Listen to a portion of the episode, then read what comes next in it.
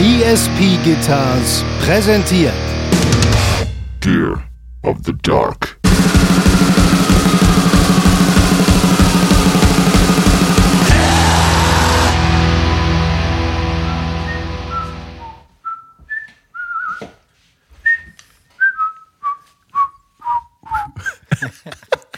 Ey, Simon, nochmal ganz kurz zum Thema Senf.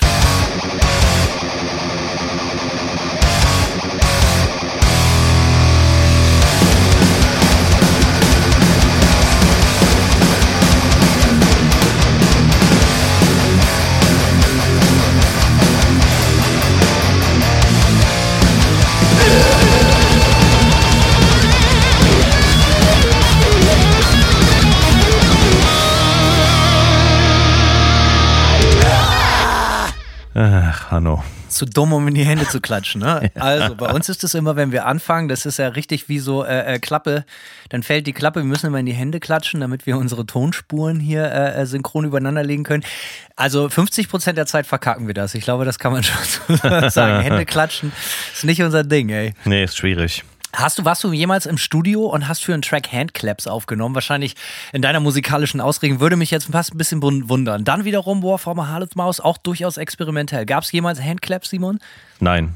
Okay, ist nämlich äh, eine Kunst für sich, richtig gute Handclaps nicht nur aufzunehmen, sondern die halt auch, äh, weißt du, wie schwierig das ist, richtig geile, knallende, schallernde Handclaps aufzunehmen, die so richtig gut klingen? Ja, nee, weiß ich nicht, aber ich kann es mir vorstellen. Ist tatsächlich, so habe ich schon oft gemacht, mache ich immer wieder gerne. Ein großer Handclap-Freund. Ähm, ja, Simon, wir schenken uns hier jetzt auch krass groß Rumgelaber. Die Leute wissen, warum wir da sind. Die Leute wissen, warum sie selber da sind. Äh, FAQ, neue Staffel, äh, Teil 2. Direkt Kaltstart, oder? Noch sind wir nicht in der neuen Staffel, Hannes. Äh, Hannel. Hannes, Alter. Sir Han äh, ja, äh, nee, ähm, wir sind noch nicht in ja, der neuen Staffo, Hannel. In, in der Staffo Hanno noch nicht so. Äh, wann geht's denn los? Bald, oder? Ja, das, äh, das hier ist unser Grand Final. Sozusagen. Das Finale. Ja, jetzt habe ich natürlich schon gespoilert. Auch äh, weiter geht's, äh, also wir, ihr werdet uns so schnell nicht los, fürchte ich, ne? Nee, das ist wohl richtig, ja. Aber äh, ja, äh, wie du schon sagtest, nicht lange um den heißen Brei labern, oder? Nee, fangen wir direkt an. Also es gab wieder 12.000, wir hoffen, dass wir das hier in einer weiteren Folge jetzt durchkriegen. Das müssen wir, ne? Also Simon hat Termine. ja. Also, machen wir gleich los. Also Simon, lies doch erstmal die erste Frage äh, vor hier.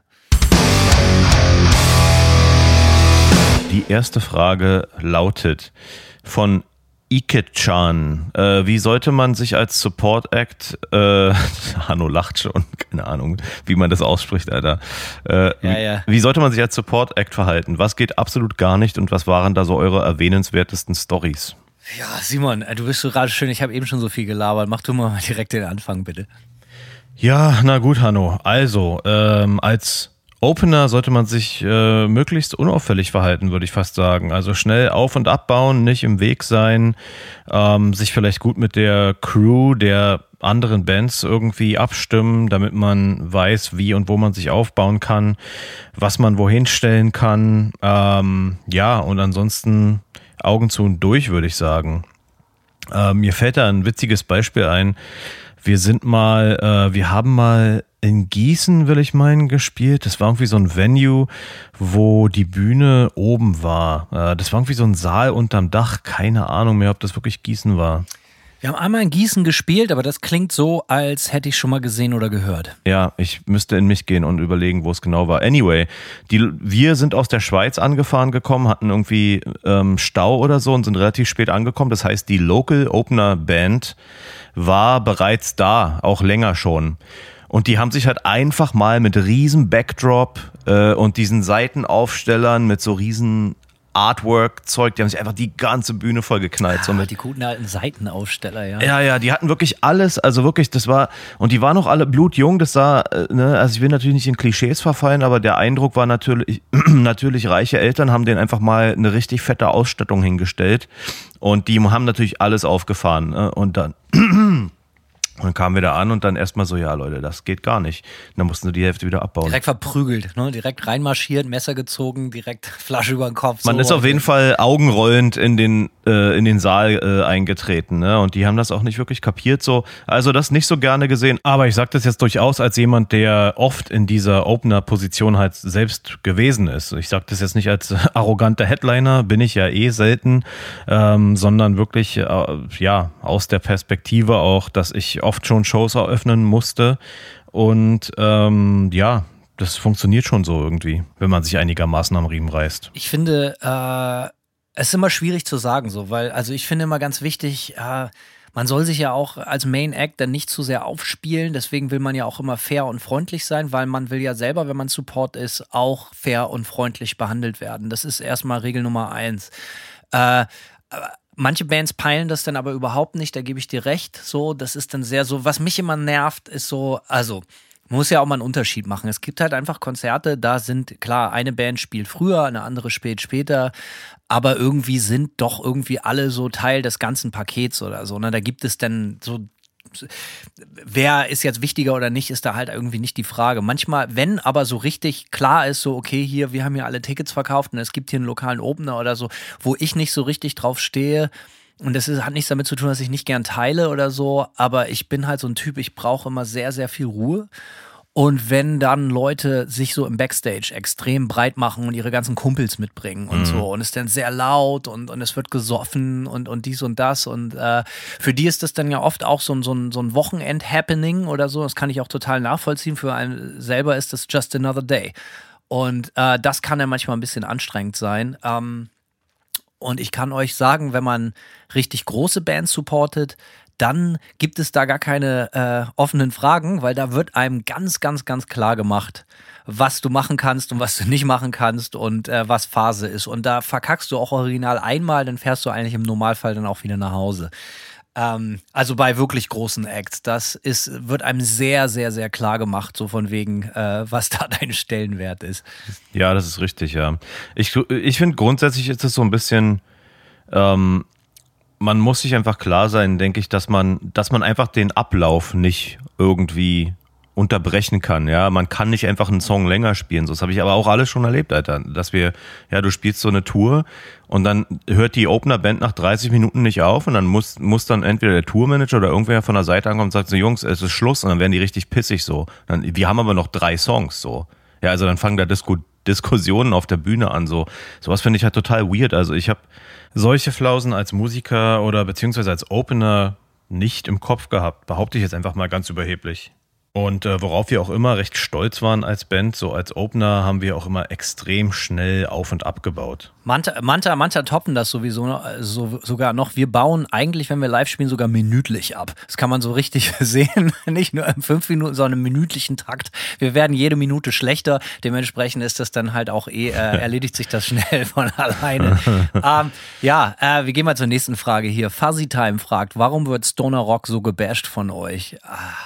Ja, natürlich ist es so wie vieles, was wir hier sagen, erstmal mit einer guten äh, Portion Humor zu nehmen Ja. und äh, nicht ganz so ernst. Er hat ja auch so ein Zwinker-Smiley hintergesetzt.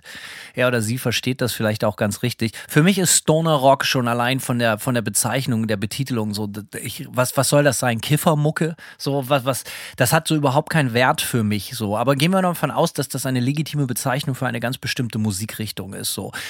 Ich kenne mich da nicht allzu sehr aus, aber wenn ich an Stoner Rock denke, denke ich an, an ellenloses Rumgegniedel, Riffs, die immer, immer wieder gleich klingen und man sich nicht zu schade ist, die immer wieder aus der Schublade zu holen. Und alle Bands haben mehr oder weniger dieselben Riffs. Äh, viel schlimmer, wenn es ums Artwork geht. Wenn ich schon so kiffermäßiges Artwork sehe oder so Hippie-Scheiße, da vergeht mir echt total alles. So, so, so möchte gern Psychedelic-Nummern finde ich auch ganz fürchterlich, wenn das dann so, äh, das kann auch total geil sein, aber im Normalfall ist das sehr, sehr gewollt und nicht gekonnt. Und ähm, wenn ich so an Stoner Rock denke, dann denke ich an Fu Manchu, die ich über alles verehre. Ähm, und da gibt es noch ein, zwei andere Sachen, aber ansonsten so Stoner Rock 2023, get alive. Aber sie, siehst du, schon wieder äh, eine halbernste Antwort. Das ist halt einfach nicht meine. Ich finde es einfach gähnend langweilig im Normalfall. Überzeugt mich eines Gegenteils. Ihr seid herzlich eingeladen. Und ey, nur weil ich eure Band nicht mag oder die, mir die, wir nicht dieselbe Mucke hören, heißt das nicht, dass wir nicht zusammen trotzdem am Tresen sitzen können und uns alle prächtig amüsieren können. So, also, ne, das ist nicht das Allerwichtigste. Simon. Meine Antwort ist, es ist Musik mit wenig Energie. Oft, ja. Also, ja Kiffer, ne? Also, Ja, komisch. Ähm, ja, wenig Energie, wenig Tempo. Ähm, ja, es ist so, ah ja, es ist einfach so Low-Energy-Zeug, weißt du, wie ich meine? Das ist so, das ist so Ich finde man, ich, viel schlimmer finde ich auch, dass man sich so ein bisschen so ausruht auf so Klischees, sowohl vom Artwork als auch von Sound. Weil das ist so, ja, also das kennst du ja auch aus dem Extrem-Metal-Bereich. So, weißt du, dass so ganz viele Bands einfach sagen, ey, das machen wir ganz genau so. Es kommt ja bei manchen Leuten an, also können wir dasselbe in Grün machen. Und das finde ich so bei so insbesondere so Stoner-Rock oder auch diese fürchterliche Bezeichnung Sludge oder so, das finde ich halt auch so, was soll das sein? So, das war für mich halt auch immer ein großes Fragezeichen. Natürlich weiß ich darum, dass es Bands gibt, die dieses Genre und diesen Begriff geprägt haben. Aber das meiste, was ich davon in diesen Jahren 2023 sehe, ist halt höchstgradig lauwarmer Kaffee, so Abklatsch vom Abklatsch oft. So. es ist halt kein Genre, Stoner Rock ist kein Genre, was Innovation äh, vorantreibt, so muss man halt sagen. Ich, ne?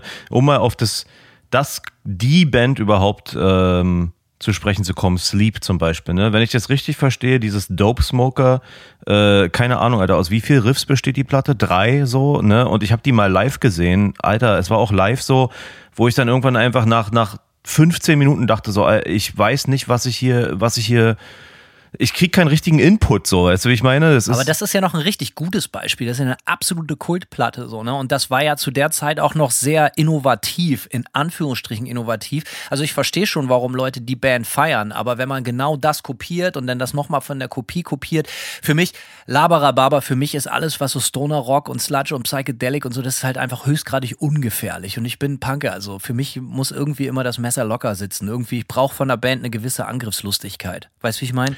Ja, es ist Energie und Angriffslustigkeit wären, wären sick, machen Musik besser. Dann machen wir weiter hier mit Bernhard, Simon. Bernhard Froßdorfer, endlich mal einen Namen, den ich aussprechen kann. Endlich mal normale Leute. Ja, welche Bässe oder welches Bassequipment benutzt ihr? Ähm, kann ich schnell beantworten. Ich habe einen ESP-Bass mit PJ-Bestückung, 90er Horizon-Bass. Den habe ich mir irgendwie letztes Jahr aus Japan rausgelassen. Da habe ich einen super geilen Deal auf Reverb geschossen. Richtig schönes Teil und klingt auch gut. Ähm, und ich spiele gerne durch so ähm, Ratte ist immer gerne gesehen als Bassverzerrer für mich. Beste. Ähm, und was auch gut geht, sind so fuzzige Pedale. Ich habe letztens mal m, den Bass durch das Live-Pedal, dieses äh, Earthquaker Live-Pedal, dieses Sun-Signature-Ding gespielt. Ähm, klang auch super gut. Also ja, ich mag, ich mag Bass immer sehr gern, sehr verzerrt. Und ähm, ich habe aber kein richtiges Bass-Rig zu Hause. Also entweder ich nehme damit auf und spiele es im Computer oder ich habe den, als ich den Bass hier durchs Live-Pedal gespielt habe, habe ich es in meinen Sun 4x12er Gitarrencap gespielt. Klang aber auch gut. Ich bin da ja auch so. Ich habe ja leider, leider, leider seit Ewigkeiten nicht in der Band Bass gespielt. Ich habe ich hab auch nicht viele Bässe. Eigentlich habe ich nur, die ich besitze, habe ich nur zwei Bässe. Ich habe meinen ersten Bass, den ich 1995 mir gekauft habe. Die Geschichte habe ich schon 12.000 Mal erzählt. Meine Eltern haben gesagt, verkauf alles, was du hast, wenn du wirklich Bass spielen willst. So. Und das Geld, was dir dann noch fehlt, schießen wir dazu. Den Bass habe ich hier immer noch hängen. Irgendwann hat mein Kumpel Wayne ihn, weil das total angesagt, so Schwedenrock Helicopters mäßig Ende der 90er Jahre mit so Flammen verziert. Und irgendwann meinte ich, es wäre eine total gute Idee, da mit dem Luftgewehr von meinem Opa so Einschusslöcher reinzuhauen, damit er noch punkiger kommt. Er ist auf jeden Fall noch da. Äh, seit Ewigkeiten nur äh, drei Seiten drauf, reicht auch. Und äh, ja, also Marke Eigenbau, glaube ich, auch schon beim ersten Instrument total über den Tisch gezogen worden. Aber ich liebe ihn so. Ich habe ihn wirklich sehr gerne. Und einen guten Bass habe ich, den habe ich vor fünf, sechs Jahren gekauft, auch noch, als man auf Reverb richtige gute Deals machen können, konnte. Ein 1982er Japan Vintage, äh, ein Fender, also, eine, von, also von der 82er Serie, ein, ein Precision Bass, genau wie ich ihn mag. Komplett schwarz mit äh, schwarzem äh, Pickguard und äh, Maple Neck ist mein absoluter Lieblingsbass. Das ist der schönste Bass der Welt. So, du, du weißt, was ich meine. Schwarz auf schwarz. Und der mit, klingt- Ja, schwarz auf schwarz mit Maple sieht einfach so geil aus, Alter. Und der, der Hals, ja, und das kriegt man bei, also gerade die modernen Prezi-Bässe so sind so oft so eine Baseballkeule. Das ist so ein ganz dünner Hals, ja, der sich echt, so doof wie es klingt, nahezu von alleine spielt. Also es ist unglaublich, und da habe ich 800 Dollar für bezahlt, also ein absoluter Scherz. Könntest du heute bestimmt das Dreifache für verlangen, so. Ähm, klingt fantastisch, geiler Bass, so, äh, ja. Und ampmäßig, ich habe hier zu Hause, den nehme ich auch beim Manta-Touren immer mal wieder als Backup mit, habe ich so ein, so ein Orange Bass Terror auch, äh, der wird in der Art und Weise, glaube ich, gar nicht mehr gebaut, wie ich den habe. Finde ich immer gut. 500 Watt, Solid State, eine Röhrenvorstufe, DI-Out, also erfüllt völlig seinen Zweck. Der Quälertakt-Bassist hat den auch ewig gespielt, da haben wir uns mal drüber unterhalten.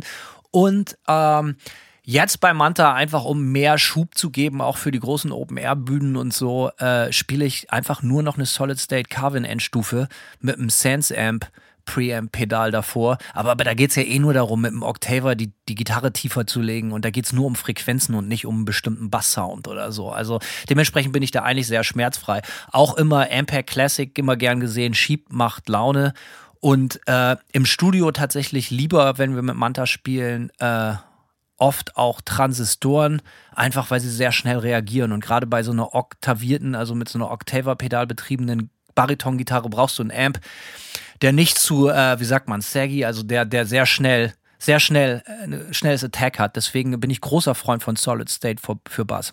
Alles klar, bevor wir uns hier total verirren, Alter, weiter geht's. Tor Mentor, Alter, das gefällt mir der Name. Äh, schon mal Erfahrung mit Rechtsaußenbands auf dem Billing gemacht. Ja, äh, Simon, du? Ja, wir hatten mal mit W-Farm in so eine rechte Phase. So eine rechte Phase, ja. da haben wir nur noch mit Rechtsaußenbands gespielt. Ähm, nee, äh, ich, ich will meinen, dass, wir, dass ich das vor Ewigkeiten schon mal in einer äh, sehr alten Folge angesprochen habe. Wir haben mal in Frankfurt Oder gespielt, Überraschung, und äh, da waren hatten wir im Backstage so einen Typen, bei dem uns dann ein Combat 18 Tattoo aufgefallen ist. Äh, und ja, dann ging da irgendwie so die Diskutiererei los und es stellte sich fest, dass auch der Laden voller ähm, voller irgendwelcher Nazi-Skins ist. Und jedenfalls war da auch, wenn ich mich recht entsinne, also es hat auf jeden Fall eine Black Metal Band gespielt und bei der sind dann im Publikum die Hitler-Grüße hochgegangen und, äh, und wir haben dann tatsächlich, weil auch die Lage sich zugespitzt hat, weil wir dann natürlich so äh, angefangen haben, irgendwie Stress zu machen. Ähm, die Lage hat sich zugespitzt und wir haben uns dann auch echt entschlossen, in Van zu steigen und wieder nach Hause zu fahren. So, weil das wurde dann doch ein bisschen. Das einzig Richtige. Ja, ja, es wurde dann durchaus brenzlig auch so ein bisschen, ne? Weil wir, äh, weil das dann natürlich auch aufgefallen ist, dass wir stunk gemacht haben, auch mit dem Veranstalter so. Und dann ist irgendjemand, glaube ich, auf, auf unseren anderen Gitarristen zugetreten und meint nur so, äh, du, nur mal so hier, ne? Ich bin hier mit meinen ganzen Kumpels da, wenn er nicht langsam die Fresse hält, geht's los so. Ja, da ist man denn, äh, ist auch eklig, da will man auch überhaupt nicht, auf, für solche Leute will man auch überhaupt nicht Musik machen. Null, weißt du? null. Ähm, ich habe solche Erfahrungen in der Art und Weise, glaube ich, noch überhaupt nicht gemacht. Also hier wird ja auch explizit von Rechtsaußenbands äh, gesprochen. Ich will hier überhaupt nichts verharmlosen. Das größere Problem sind ja eigentlich immer so Grauzonengeschichten, so, ne? Äh, wenn, wenn die Grenzen so sehr, sehr schwammig sind. So richtige Rechtsaußenband findet man ja Gott sei Dank sehr, sehr selten auf dem Billing. Und wenn du dich da wiederfindest, dann äh, sollte man dann doch mal darüber nachdenken, äh, zu sagen, so, hey, was geht? So, ne? Also das dann also ich, ich, sag mal, das passiert uns, also dir, Simon und mir wahrscheinlich jetzt eher selten, dass wir mit so Fascho-Bands zusammen gebucht werden oder so. Es gibt natürlich immer wieder Bands, und da sind, wie gesagt, äh, ist es halt auch sehr, sehr schwierig. Da hat denn der Kollege von seinem Onkel und der Bruder hat 1984 angeblich das gemacht. Das ist halt heutzutage sehr, sehr, sehr schnell und ich will das überhaupt nicht verharmlosen, aber äh, ja, also, ne, man muss halt immer sehr, sehr aufpassen, was Phase ist, aber so richtig mit, mit Rechtsaußenband auf dem Billing ist, kann ich mich persönlich jetzt insbesondere mit dem Manta-Kontext nicht dran erinnern. Ja. Ähm, aber, also ich glaube, das krasseste, was wir erlebt haben, dass man vielleicht irgendwie so, dass man mal einen so einen Typ mit einem NSBM-Shirt irgendwo gesehen hat oder so. Aber das regeln die Leute dann meistens auch unter sich und dem wird dann sehr schnell auch klar gemacht, so, ey, nicht geil. So, also so auch vom Publikum her.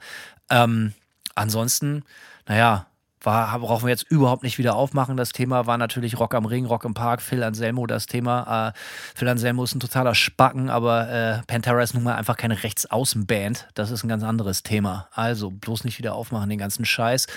Ähm, ja. Hat sich dann ja sowieso erledigt. Äh, Ja, ähm, obwohl ich auch echt sagen muss, wir haben das ja im Thema, wir haben da hier lange und breit drüber gesprochen, über diese Phil Anselmo-Geschichte, äh, äh Simon, so, ne? Ja.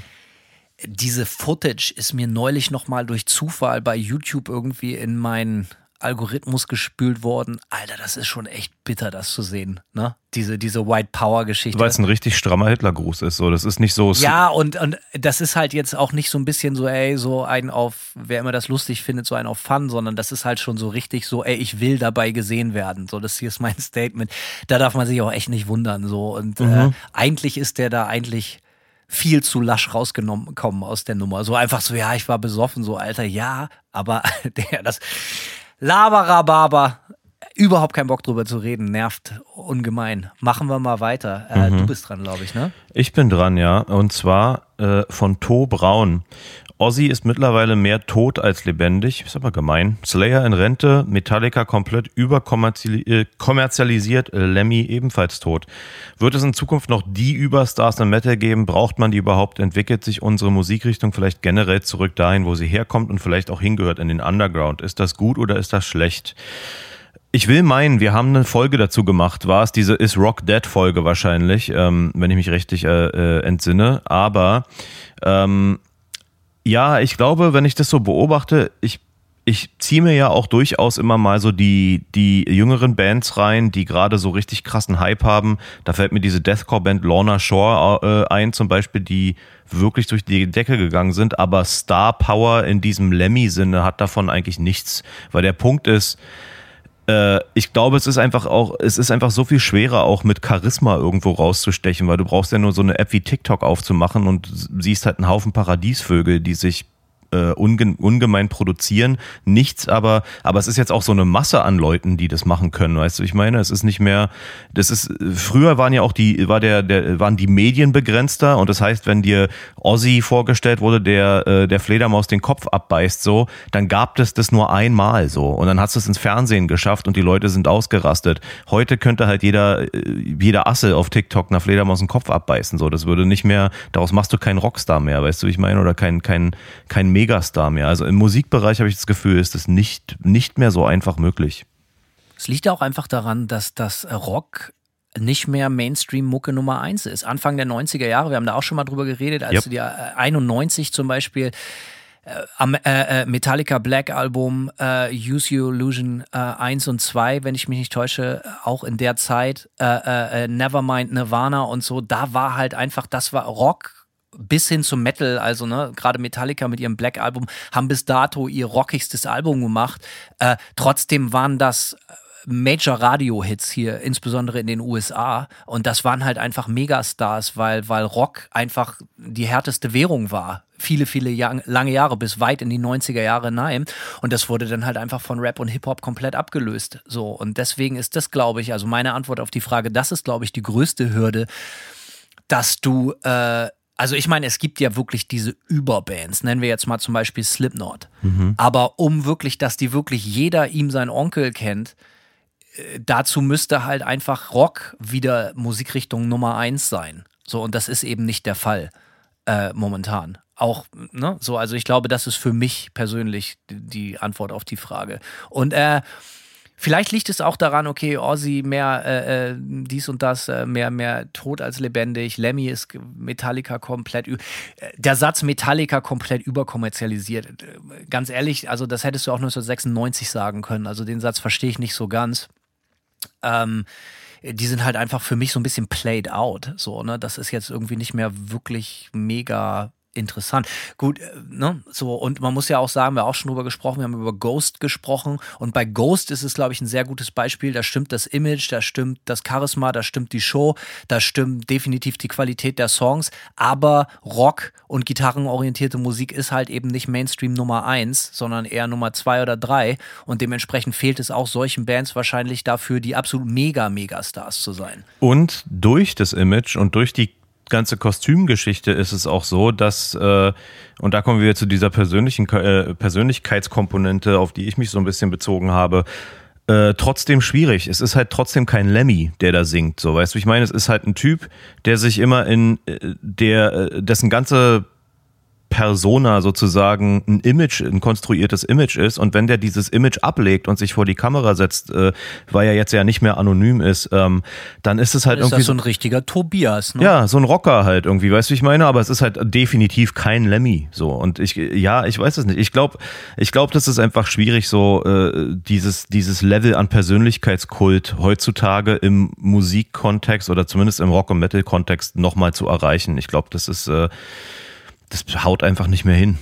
Und ähm, Hat geht auch es. immer viel mit. Ja. Ja, und ob das Genre dadurch wieder in den Underground äh, sich weiter verschiebt, durchaus möglich. Ja, äh, wie Hanno schon sagt, das ist natürlich nicht mehr äh, Genre Nummer eins in den Charts, etc. pp. schon lange nicht mehr. Ähm, und bis zum gewissen Grad, wenn der Underground aktiv ist und Gas gibt, dann ist das auch okay und gut so. Ja, man darf gespannt sein. Also, äh, Labarababa, so viel von unserer Seite. Ein bisschen schwammige Antwort von mir, muss ich gestehen, aber es ist Ja. halt, ich kann, kann ja nicht die Zukunft. Ähm, und man es hat ja auch mit dem Alter zu tun, so. Und es ist halt auch immer, es ist so ein bisschen einfach, das so zu beantworten, aber ganz ehrlich, ich brauche auch keinen neuen Lemmy. Ich habe Lemmy für mich. Ich brauche keinen neuen Ozzy. Ich habe ja Ozzy schon für mich in meinem Herzen. So, ne? Also ich bin jetzt auch nicht immer auf der Suche nach neuen Megastars für mich. Nö. Ob es neue äh, Rockstars, also richtige Rock-Rockstars in Zukunft gibt, im ganz, ganz großen Stil, das müssen die Generationen von morgen und übermorgen entscheiden. Viel Glück dabei. Äh, ich bin gespannt. Carl Loin Thompson fragt, bestes und schlechtestes Bier. Ja, gut, äh, lass uns das bitte kurz machen, denn nichts ist öder als Bierdiskussionen. Ähm, aber äh, was soll ich sagen? Ich habe Bestes und Ich bin Bremer. Für mich ist Hakebeck das beste Bier der Welt. Und das ist, damit bin ich aufgewachsen, äh, mit, mit parallel zur Muttermilch gesäugt worden. Ähm, schlechtestes Bier, ey, keine Ahnung. Also ich finde, so ein Oettinger ist schon richtig, richtig hart. Ich weiß, dass das insbesondere bei jungen Kids auch cool ist. Ein schönes Ötti-Export. Also wenn, muss es ein Export sein, aber auch das macht apokalyptische Kopfschmerzen. Ähm, Ansonsten ja, ey, die Leute haben das in den Kommentarspalten schon geahnt, was ich sagen würde. Am besten umsonst und kalt. Meine Antwort ist, ich mag gern Weizenbier. Viel mehr kann ich jetzt dazu ehrlich gesagt nicht sagen. Ich mag Weizenbier, weil es Schickt mehr Weizenbier für Simon. Richtig, es ist erfrischend, besonders im Sommer. So, das ist meine Bierantwort. Schlechtestes Bier kann ich sagen, ich fasse schlechtes Bier nicht mit der Kneifzange an. Ja, äh, ich hoffe, das war jetzt nicht zu enttäuschend, aber ansonsten, ja, ey, Bier immer geil. Also ich sag mal nochmal so, wo schmeckt mir Bier am besten? Das kann ich sagen. Also ich trinke gerne. Ich bin immer froh, wenn ich wieder zurück nach Deutschland komme. In ein paar Tagen geht's wieder los. Wenn ich in so richtig gute, gemütliche Eckkneipen gehen kann und ein richtig schönes gezapftes bekomme. Also wirklich mit einer schönen, eine schöne Tulpe, mit einer schönen Schaumkrone. Dieses Papierding um den äh, Hals darf nicht fehlen. Ja. Ähm, das ist für mich das aller, Allerschönste und ich bin auch großer Fan vom, Fan vom Format 04. Das ist für mich mein Lieblingsbier und äh, parallel dazu für mich das Allerschönste ist halt einfach vor Tankstellen rumzuasseln und vor Tankstellen zu trinken. und es Boah, Alter, passiert ey. immer wieder, auch heute noch, dass auch wenn wir durchaus große Konzerte spielen, dass mich Leute auch durchaus alleine dabei erwischen, wie ich schräg gegenüber von der Venue alleine vor der Tanke stehe und einfach genüsslich ein, zwei Bier trinkt. Das ist halt voll mein Ding. Ey, die sind immer kalt, sie sind Vergleich, äh, im Vergleich relativ günstig und äh, es ist für mich auch immer dieses Bonbon-Geschäft-Ding. Weißt du, dann gibt's mal das, dann gibt's mal das und dann gibt's mal das oder so. Ah, schön, Tanke saufen. Ich bin Ey. jetzt schon verabredet. Ne? Wir paar Tage proben. Am 20. spielen wir äh, äh, Desert Fest in Berlin. 20. Mai kommt alle vorbei, Shake Hands und so. Und am 21. glaubst du oder nicht, bin ich in Bremen schon abends an meiner Lieblingstanke äh, verabredet. Kein Ey. Witz. Tankstellen sind doch so mit der drögste, traurigste Ort Ein schönes Faxe Earth. trinken, Alter. Ein schönes großes Faxe. Mein Kumpel Cunning, Grüße gehen raus, hat schon gesagt, ich bringe Klebeband mit, ne, für Edward Faxe Hände. Ne? Geht also Sonntagabend. Sonntagabend ist auch der Be Sonntagabend ist auch der beste Tag für für für für an der Tankstelle. Das habe ich schon als Jugendlicher immer gerne gemacht, weil man einfach versucht, sich die die Tristesse des kommenden Montags wegzutrinken. So, man will nicht, dass die neue Woche. Deswegen Sonntagabends seht ihr mich an der Tanke. Peace out. Ja, peace out. Mach weiter indeed, hier ey. mit Dennis. Dennis Fuzzhead.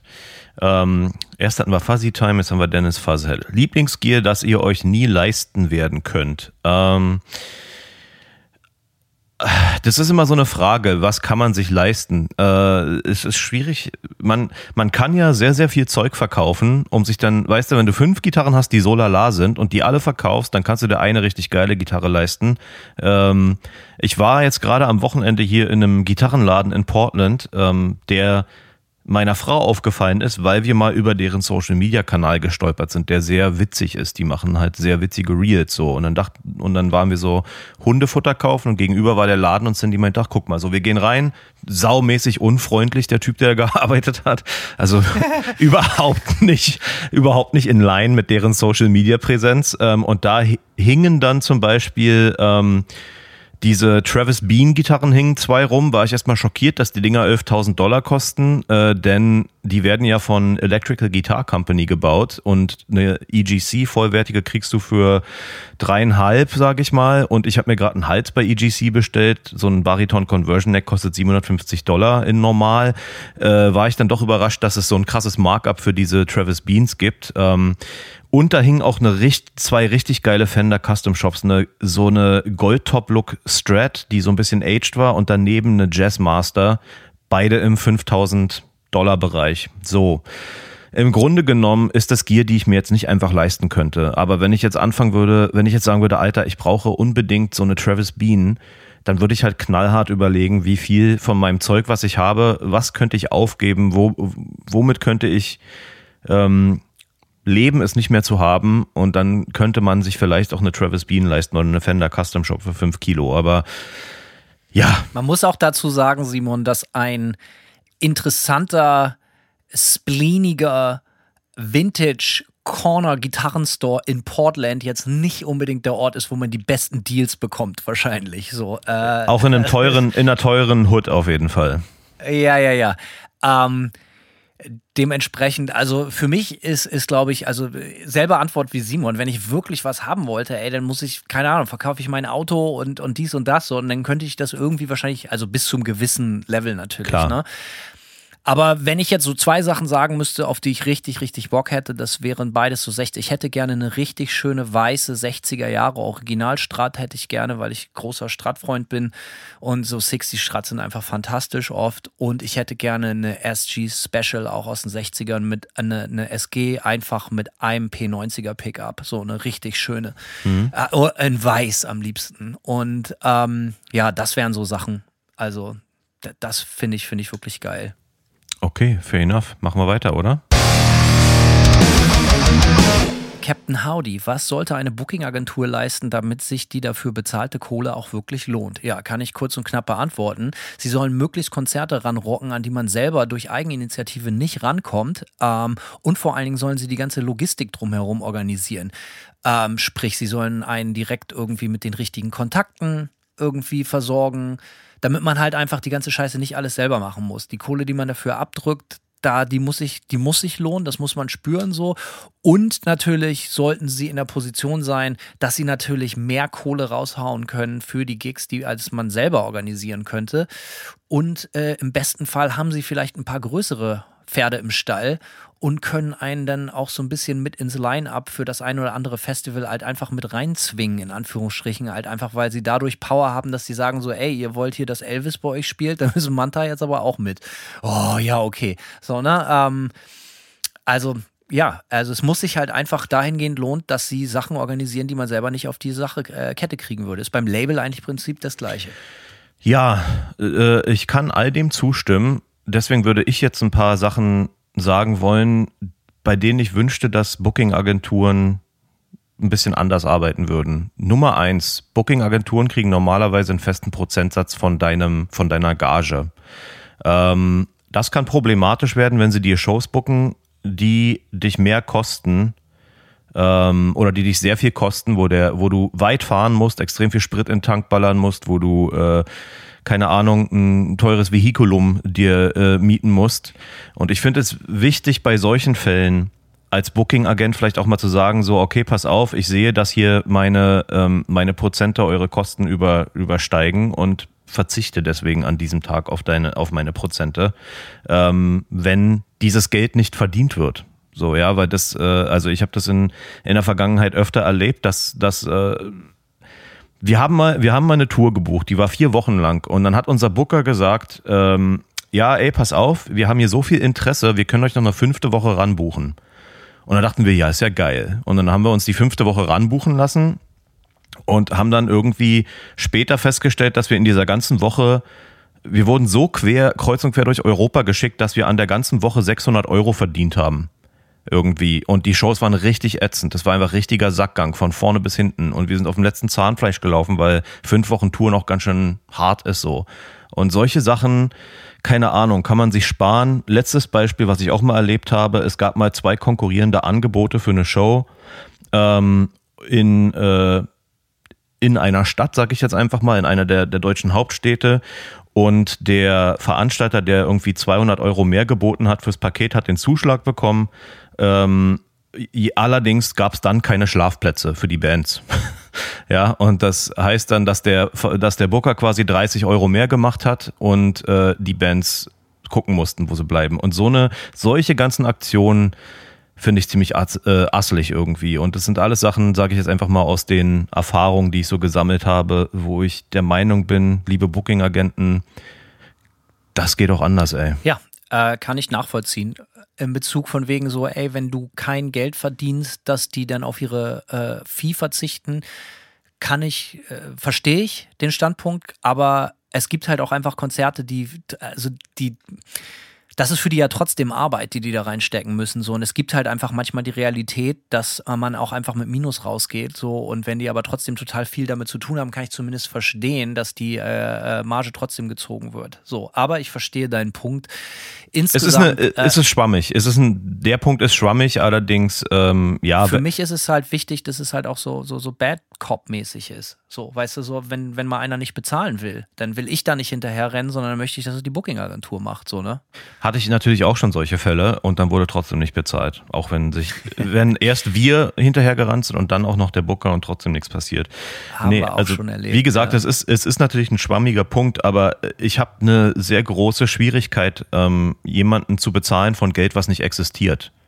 Ja, weißt du, wie ich meine? Es ist, ich, dieses ja. Geld existiert einfach nicht und jetzt bezahle ich dich aus meiner eigenen Tasche sozusagen von, von, ja, ich verstehe, dass der Job gemacht wurde, dass der Aufwand gemacht wurde, aber gehen wir jetzt mal davon aus, das ist irgendwie in einem Rutsch von Natur, äh, ja, wo das einfach eine so eine Show ist, wo es einfach keine Ahnung, keinen richtigen Sinn macht. Also ich, keine Ahnung. Wir haben das mit amerikanischen Bookern zum Beispiel anders erlebt, die auch durchaus mal nicht auf ihre Vieh bestanden haben. Ähm, Habe ich zum Beispiel komplett anders erlebt. Also bei ja. Ami-Bookern, die sind sich nicht zu schade, wirklich wegen jeden 50 Dollar eine Rechnung zu schicken und so. Habe ich komplett anders ist echt, erlebt. Ist echt witzig, ja. ja. ja. Witzig, also ja. wirklich lächerliches Geld und, und auch wirklich original vier Stunden nachdem du von der Bühne gegangen bist, ist in deinem fucking E-Mail-Postfach die, die, die, die Invoice so. Also das huh. habe ich wirklich total anders erlebt. Aber hey, so ist es. Uh, machen wir weiter. Jo. Äh, was? Ororo, Ororororo. Oro fragt, was haltet ihr von Bruce Springsteen, Tom Petty äh, äh und Bob Seger oder anderen klassisch amerikanischen, klassisch amerikanischen Stadionrockhelden? Ja, also Bruce ist natürlich der einzige Boss, den ich zuhöre. Mhm. So, ne? Ähm, ah, ich bin riesiger Tom Petty-Fan. Ich bin Dito. Äh, so, äh, also Bruce Springsteen finde ich geil und ich weiß, dass er natürlich eine absolute Kultanhängerschaft. Ich finde manchmal die, den, den Kult um Bruce Springsteen ist mir so ein bisschen too much und ich kann mich erinnern, dass es so vor zehn Jahren, 10, 15 Jahren totalen Hype, äh, so um so Punkbands, die halt alle auch versucht haben, wie Bruce Springsteen zu klingen. Ähm, äh, Labara Barber, Bob Seger habe ich keine wirkliche Meinung zu, aber Tom Petty ist für mich äh, was ganz, ein ganz, ganz, ganz großes Geschenk an die Menschheit. Natürlich hier auch, ich bin aus Gainesville, beziehungsweise wohne in Gainesville, wo Tom Petty herkommt. Hier ist Tom Petty natürlich ein, ein absoluser Volksheld. Der Präsident also, quasi von Gainesville. Der, der Präsident, also neben mir. Und äh, ja, also Tom Petty, es ist wirklich auch so Musik ey, da, da kann ich zu weinen, da kann ich zu lachen, kann ich zu ausrasten. So, das ist halt, die nimmt mich immer mit, egal welcher Song, und ich werde auch nie müde, die zu hören. Das nervt, Tom Petty nervt mich nie. Und er läuft hier natürlich 58.000 Mal pro Tag im Radio. Das amerikanische Rockradio ist sowieso eine Milliarde Mal besser als in Deutschland, was ja nicht existent ist, pretty much so. Und äh, ja, Tom Petty, immer, bitte, viel und äh, gern. Ja, ähm, ich bin also Bruce Springsteen war ich ein bisschen Late Bloomer, finde ich aber auch sehr geil. Muss aber gestehen, ich bin auch eher so Casual Listener. Bei Bruce Springsteen bin ich so der Typ, ja. der so das Best-of anmacht und dann auch richtig selig ist so. Ähm, Tom Petty bin ich schon mehr mit aufgewachsen. Ich erinnere mich, wir hatten im Auto damals äh, eine Tom Petty and the Heartbreakers CD, äh, nicht CD, Kassette natürlich, hatten wir im Auto, in unserem 90er Auto. Ähm, und irgendwann haben, hat Tom Petty mal so eine Akustikplatte rausgebracht. Wildflowers oder so hieß die. Hieß die so? Ja, ähm, die habe also ich. Es gibt eine Wildflowers, ich, ja. Akustik, weiß ich jetzt nicht, ob ja, ich oder, nennen kann, aber gut. Ja, ja, stimmt, so richtig, so aber die ist so ein bisschen, die ist halt so ein bisschen toned down, so, ja. Äh, Vollakustik ist die Platte natürlich nicht, ja. Und die zum Beispiel ähm, habe ich auch, als die rauskam, dann als Kind auf meinem CD-Radio auch extrem viel gehört. Die habe ich so aus der CD-Sammlung meiner Eltern stibitzt und die lief dann bei mir im, in meinem CD-Radio sehr oft. Äh, und ja, ich mag bis heute Tom Petty richtig gerne auch. Höre ich, hör ich gerne und oft so, wenn ich Bock habe auf gut, richtig bombengute Rockmusik. Für mich ist, äh, und ich habe Tom Petty mal live sehen dürfen, noch 2012 nice. ist eins der besten Konzerte, die ich je gesehen habe. Ähm, ein, ein Wort noch, ein Nerdwort zu äh, Bruce Springsteen, was natürlich besonders, also die, die Platte Nebraska, kennst du die? Sagt dir das was? Ja. Ähm, auf einem Vierspur-Kassettenrekorder äh, äh, gemacht. So, ne? Ähm, ich glaube, äh, 19, Anfang der 80er, 81 oder so wurde die aufgenommen oder so, hat er tatsächlich auf Tour im Hotelzimmer oder nee, stimmt gar nicht. Ich glaube, in seinem, in seinem, in seinem Schlafzimmer in New Jersey hat er die aufgenommen auf einem Vierspur-Kassetten. Da waren Vierspur-Kassettenrekorder für die, die Jüngeren unter euch. Das ist so halt das, was ihr heute kennt. 84.000 äh, Spuren bei Logic oder Cubase, Reaper oder was weiß ich, etc. War früher nicht möglich, sondern man hat Mehrspuraufnahmen äh, on a budget mit einem Kassettenrekorder, also mit einem dafür gemachten Mehrspur-Kassettenrekorder gemacht. Und diese Platte wurde hauptsächlich auf einem Yamaha, nee, auf einem Tascam äh, mhm. äh, aufgenommen. Und äh, einfach, ich glaube, mit zwei SM57 Mikrofonen, natürlich dann im großen Studio irgendwie geil gemischt und so, aber das, was ihr hört, das rohe Material mit SM57ern und auf einem kassettenbasierten äh, Four-Tracker aufgenommen im Schlafzimmer. Nebraska, Bruce Springsteen. Äh, ich mache nice. mal weiter. Ja, bitte. Marie fragt, wenn ihr irgendwas aus der alten Heimat dauerhaft mit nach Florida Portland nehmen könntet, in Klammern vom Kartoffelsalat der Oma über Werder Bremen bis zum Witwenmacher, was wäre das? Ja, Simon, was wäre das? Was vermisst du denn so richtig? Bautzner Senf. Ja. Also ich glaube, ich würde nahezu gar nichts mitnehmen, weil die ganzen Sachen, die nicht hier sind, auf die freue ich mich natürlich immer ganz, ganz besonders, wenn es zurück in die alte Heimat geht. Ähm, dementsprechend bin ich froh, dass sie nicht hier sind. Also so sage ich so, ey, Hagebeck ist mein Lieblingsbier, dies, das. Es wäre natürlich langweilig, wenn ich das jetzt hier die ganze Zeit haben könnte. Manchmal kaufe ich mir hier, äh, gibt es bei, bei, bei Total Wine, das ist hier so, wo ich meinen Schnaps und so kaufe, da gibt es manchmal günstig einen Krombacher Sixpack. Äh, den kaufe ich mir manchmal, aber eigentlich spare ich mir zu, sowas für zu Hause an der Tankstelle auf. Dementsprechend, ähm, ja, mir fällt jetzt nicht so richtig was ein. Vielleicht ja, so bessere Fußball, also nicht American Football, sondern bessere Fußballkultur. Das wäre geil. So, ähm, das würde, fände ich irgendwie gut, wenn es hier irgendwie eine vernünftige zweite oder dritte Liga gäbe, wo man mal zu den Spielen hin kann oder so. Das fände ich auf jeden Fall gut. Und äh, ansonsten, ja, fällt mir jetzt so nichts wirklich ein. Mach mal weiter, Simon. Okay. Andy Andrew fragt: Eins, was haltet ihr von Merch-Cuts bei Venues? Asozial. Asozial. Nummer zwei. Kenne ich auch nur aus Berlin ist, wie es ist. Also und Amerika natürlich, aber habe ich bisher nur in Berlin erlebt. Und Nummer zwei, eine der großen stadionfüllenden Bands, Metallica oder Rammstein, fragt euch, ob ihr mit eurer Band Tour-Support machen wollt. Nehmt ihr an? Ja. Na klar, warum nicht? Kann ja. Das Schlimmste, was passiert, ist, dass die Leute nicht geil finden, aber Erfahrung ist es definitiv wert und im besten Fall finden es die Leute geil. Höchstwahrscheinlich nicht, aber vielleicht. Ja, nächste Frage. Ähm, Hanno, du bist wieder dran. Until Darkness Takes Us. Welches Instrument, das ihr nicht beherrscht, würdet ihr gerne spielen können? In Klammern, weil es so geil ist. Und welches würdet ihr nicht für Geld anfassen? In Klammern, weil es so scheiße ist. Ja, Simon. Ich würde gerne spielen können. Entweder Drums oder ähm, richtig gut Piano spielen wäre sicherlich auch ein geiler Skill. Ähm, ja, und nicht, welches Instrument würdet ihr nicht für Geld anfassen, weil es so scheiße ist? Keine Ahnung. Harpsichord? ich weiß es nicht. Also ich bin dabei, Simon, für mich ist es auch Klavier. Also ich, ich überlege auch manchmal, ob ich meine sehr begrenzten Pia äh, äh Klavier, äh, sorry, äh, Gitarrenskills dafür eintauschen würde, Klavier spielen zu können, weil ich finde, das ist eigentlich das geilere Instrument aus Rockstar und, und auf der Bühne den Larry machen Gesichtspunkten vielleicht nicht ganz so sehr, aber eigentlich ist es ein, ein, ein Instrument für Ästheten. Und, und meine größten Helden, zum Beispiel Udo Jürgens oder Rio Reiser oder auch Jerry Lee Lewis, ich äh, schaue diesen Männern unglaublich gerne beim, Klavierspielen zu und höre ihnen zu. Und äh, ich finde das immer geil. Ich finde das sehr gentlemanlike, wenn sich ein Mann ans Klavier setzt und anfängt zu spielen. Und also für mich hat das so richtig große Entertainer-Qualitäten, wenn du so ein Lied singst und dich am Klavier dazu begleitest.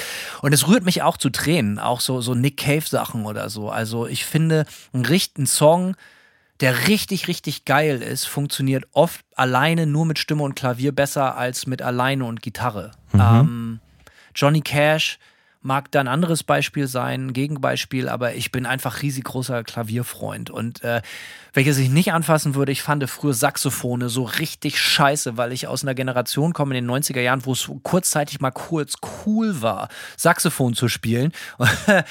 Äh, ich erinnere da auch an Docky Dock, den sehr, sehr dicken Saxophonspieler mit seinen riesigen Peitschenhänden, mit dem winzig kleinen Piccolo-Saxophon. Äh, das war natürlich auch immer ein Lacher wert. Für mich immer ein höchstgradig peinliches Instrument. Dann wiederum habe ich hier einen Kumpel kennengelernt, Ray, der Saxophon spielt äh, und der macht das sehr, sehr geil und der macht das auch sehr stilvoll und der holt da Sounds raus, die mich sehr beeindrucken. Also eigentlich auch ein sehr cooles Instrument. Hauptsache, ein Saxophon darf halt auf keinen Fall cool und funky sein. Ich möchte, dass das smooth und lässig ist. Und sexy bei einem guten Solo. Ich revidiere meine, äh, meine Antwort und sage, ich würde gern Saxophon spielen können. Ja, tatsächlich? Ja, Saxophon ist richtig geil. Ich finde Saxophon ich finde Saxophon. Das würde dir gut stehen. Ja, dir auch. Ähm, Im Hintern. Ja. Ähm, Saxophon ist geil im 80er, im 80er Kontext natürlich, kann es auch gerne cheesy sein, aber Saxophon, ja, Saxophon kann auch richtig äh, kann auch richtig vibey sein. Und zwar, ähm, ein paar Bekannte von mir hatten eine Band namens Heads. Die gibt es leider nicht mehr. Und die haben eine Platte, die heißt Collider. Und im letzten Song, das ist, das ist so, ich weiß gar nicht, wie die Mucke, Mucke beschreiben.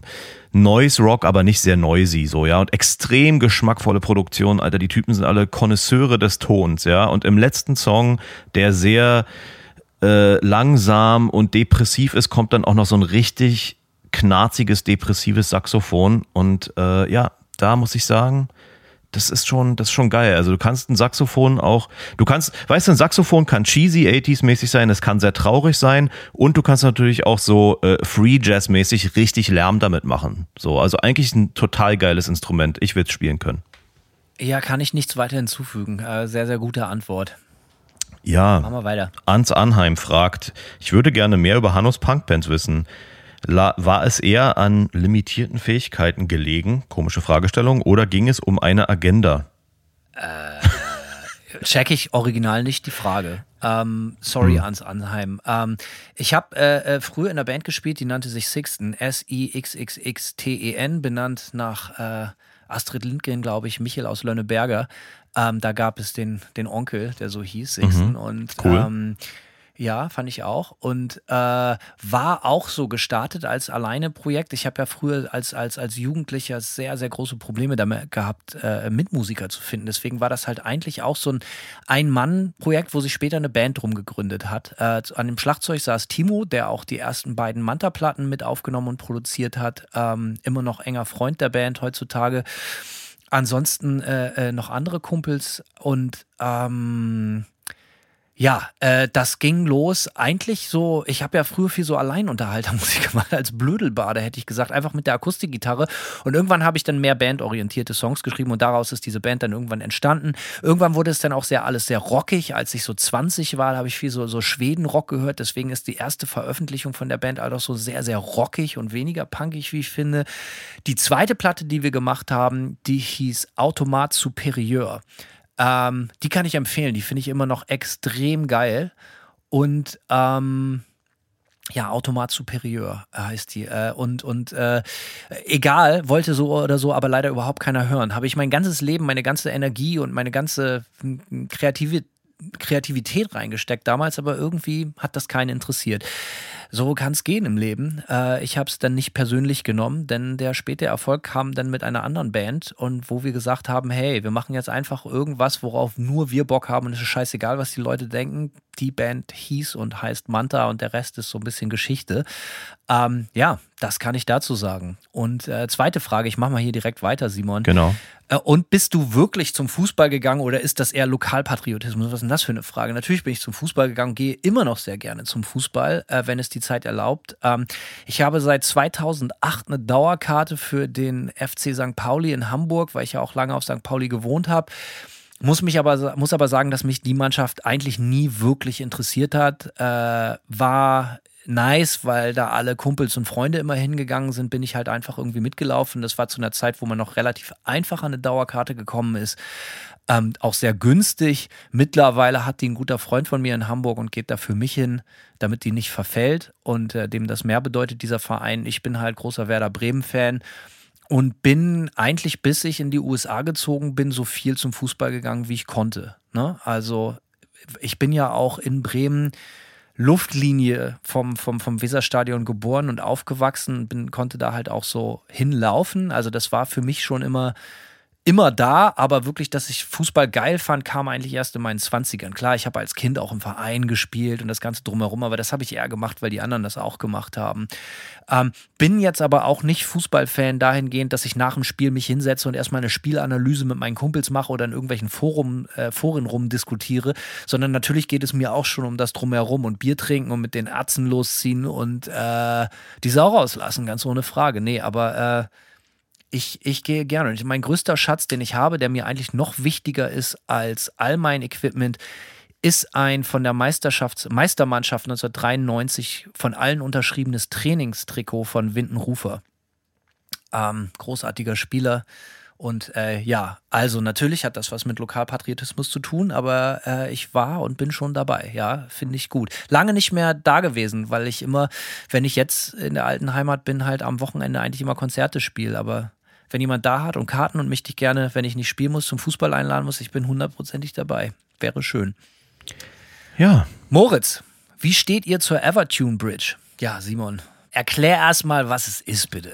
Okay, die Evertune Bridge ist ein sehr, äh, sehr aufwendiges, eine sehr aufwendige Gitarrenbrücke, die ähnlich wie ein Floyd Rose mit ziemlich vielen Federn und Gedöns irgendwie äh, im Innenleben ausgestattet ist. Und äh, der Sinn der Sache ist, dass du die Gitarre nicht mehr stimmen musst, sobald du die richtig eingestellt hast. Das heißt, du tunst die Gitarre und dann, ähm, dann kompensieren sozusagen die Federn hinter den Sätteln quasi, die kompensieren äh, eventuell Temperaturunterschiede und so weiter und so fort. Und dann bleibt die, ist die Gitarre halt immer in Tune. Das klappt? Das klappt tatsächlich, es klappt sehr gut, aber es ist halt auch ein Ungetüm von Gier. Also erstens musst du eine Gitarre haben, die eine gewisse Dicke hat. Ja, in so eine super schlanke Gitarre könntest du die gar nicht erst einbauen. Das ist Nummer eins. Nummer zwei, die Unit, äh, die Einheit ist sehr heavy. So, jede Gitarre, die ich bisher mit einer Evertune in der Hand hatte, war schwer. Ähm, und du musst halt auch wirklich ein Riesenstück Holz aus dem Korpus rausschneiden, also gigantisch, ja. Und, ähm, äh, und der Punkt für mich ist so ein bisschen, ich, ich bin jemand, der mag Sachen immer sehr simpel und für mich ist eine ganz normale, gute Fixed Bridge, sowas wie eine Hipshot oder so und eine gute Nut und gute Stimmmechaniken sind normalerweise völlig ausreichend für mich und ich brauche da nicht unbedingt diese Evertune. Ich sehe durchaus aber den Mehrwert im Studio, wenn du sozusagen eine perfekt gestimmte Gitarre hast ähm, und du kannst die auch so einstellen irgendwie, dass du nicht mal benden kannst, ja, sozusagen, dass der Pitch immer 100% korrekt ist und egal wie hart du in die Seiten haust beim Spielen, der Pitch ist halt immer 100% on point. Ähm, ja, also kann im Studio für Rhythmusgitarren schon sicherlich geil sein, aber ich mag ja, wenn Sachen aus Pitch, aus dem Pitch gehauen werden, weil ich zu doll in die Seiten haue oder so. Ja, also dieses ganze Gewobble und so äh, ist für mich Teil meines Sounds. Was es nicht alles gibt. Mann, Mann, Mann. Mir war das mhm. Konzept völlig unbekannt. Äh, wenn man mich dazu fragt, möchtest du gerne eine Bridge haben und die Gitarre verstimmt sich niemals? Meine A Antwort, ja, bitte, bitte. Ich würde händeringend darum bitten. Aber wenn ich jetzt alles höre, was man machen muss, damit man das Teil sich ans Brett schraubt, das ja. ist mir viel zu viel Umstand. Aber vom Prinzip hätte ich das sehr gerne, weil ich stimme auf dem Konzert viel zu viel. Meine Gitarren verstimmen sich, weil ich auch echt viel den Larry mache. Ich schwitze wie ein Schwein. Ähm, Wie zwei Schweine. ja, genau. Mich nervt die ganze Stimmerei extrem doll. Und äh, ich hätte das gerne, aber wenn ich jetzt höre, was, das, äh, was man dafür in Kauf nehmen muss, ist mir es zu anstrengend. Vielleicht warte ich noch mal zehn Jahre. Ähm, vielleicht gibt es das dann ein bisschen in quadratisch praktischere, kleinerer und besserer und schnellerer und billigerer Form. Ja. Ähm, Phil Voigt fragt, welches war bisher euer bestes Senferlebnis? Hau raus, Simon. Okay, ja, habe ich eine sehr gute Antwort. Ähm, wir haben mal in den späten, Mitte, späte 2000 auf dem Full Force gespielt und ähm, da war Bautzner Senf zu, äh, zugegen, weil die ihr 60. Sponsor oder was? Ja, irgendwie, die waren so, die haben ihr 60. Firmenjubiläum gefeiert und da gab es dann halt so äh, Bautzner Senf-Merch und da stand halt äh, zum Beispiel, ich habe einen Kühlschrankmagneten davon und auch einen Jutebeutel und da steht knallhart 50 Jahre drauf. Das Marketingbüro bei denen halt auch genauso Asbach wie Yep. ihr Senf selber. Ist geil. Richtig geil, ich habe so abgefeiert und ja, diese beides gibt's noch heute. Das ist mit mir umgezogen jetzt schon mehrfach äh, durch Länder, ja und über Ja, in Dekaden. Portland mit Bautzner Senfflexen, Alter. So das ist aus. das ist mal richtig geil. Ja, das ist mein bestes Senferlebnis. Äh, Mein Bestes ist wahrscheinlich, also ich habe zwei wirklich gute Senferlebnisse. Beide gehen zurück auf einen gemeinsamen Freund von uns. Äh, Wir kennen ihn beide, Dave Bomb Oh aus ja. Berlin. Grü Grüße gehen raus, Dave. Äh, Ich hoffe, wir sehen uns in Berlin äh, am Samstag beim Desert Fest. Äh, wir waren, da hat er noch bei seinen Eltern gewohnt und wir haben irgendwie was gekocht oder so und dafür brauchte er Senf und dann sind wir in den Supermarkt gegangen und dann meinte ich so, ja, hier so Löwensenf, dies oder ja, Eigenmarke oder so. Und er hat mich völlig entgeistert angeguckt, das ist nicht dein behinderter Ernst, da willst du mich verarschen? Und greift wütend in das Regal, Bautzner Senf, da gibt's gar keine zwei Meinungen, so total billig, 39 Cent und ist eh der Beste. So, es war, und dann habe ich das erste Mal gelernt, okay, Senf hier ist eine harte Währung und äh, don't fuck with the man's Senf. So, äh, und die zweite Sache geht auch auf Dave zurück. Da hatte er wegen Saufen eine Magenschleimhautentzündung und er meinte, ich glaube, das hat er mir erzählt. Ich hoffe, ich irre mich nicht. Er hat mir als erstes von Heilerde erzählt, aber auch, dass er löffelweise Senf gefressen hat, um seine Magenschleimhautentzündung in den Griff zu kriegen. Halte ich fest, weil Senf extrem basisch ist und den Säurehaushalt reguliert. Und das stimmt auch wirklich. Er meinte, er hat löffelweise Senf gefressen. Das habe ich dann auch mal probiert. Höchstgradig eklig, endete bei mir in Kotzen. Äh, aber äh, soll wohl klappen. Also Grüße gehen raus an Dave und an Bautzner Senf. Bautzner Senf sollte uns eigentlich mal anfangen, ein bisschen Kohle zu geben, oder? Ich glaube auch, wir haben jetzt schon so oft über Bautzner Senf gesprochen. Ich glaube, wir müssen den mal unseren Podcast pitchen als neuer Sponsor oder als, als Zweitsponsor sozusagen. Simon, äh, apropos Senf, ich muss mega pissen. Ich bin Ja. original in einer Minute wieder da. Ja. Peace. Hanno geht pinkeln. Und was macht ihr so am Wochenende?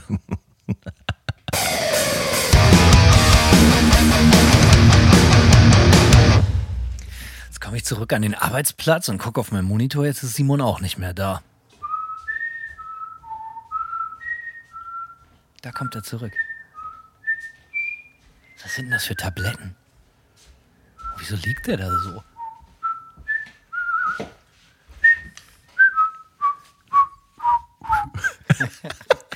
Ey, Simon, nochmal Aha. ganz kurz zum Thema Senf. Äh, wie ist das denn hier bei, bei dir hier in den USA? Also ich bin ja hier in den USA, äh, ich möchte hier in den USA diesen typischen knallgelben Mustard haben, so den man am besten aus so einer großen Tube rausdrückt. Diesen gelben, der irgendwie einen Dollar kostet. So. Ähm, hier bin ich nicht so ein Ästhet, aber ich, ähm, ja, Senf, da, hier möchte ich diesen richtigen Klischee-Senf. Ich bringe Bautzner Senf tubenweise aus Deutschland mit. So läuft es hier, mein Freund. Oder lass ihn mir schicken. Ah, geil. Ja, da bist du mir natürlich was voraus. Ähm, ja, muss ich auch noch machen. Gestern ist mir auch was passiert. Apropos Senf, da bin ich Auto gefahren und auf einmal kitzelt so hinter meinem Ohr. Ich fasse mir hinters Ohr.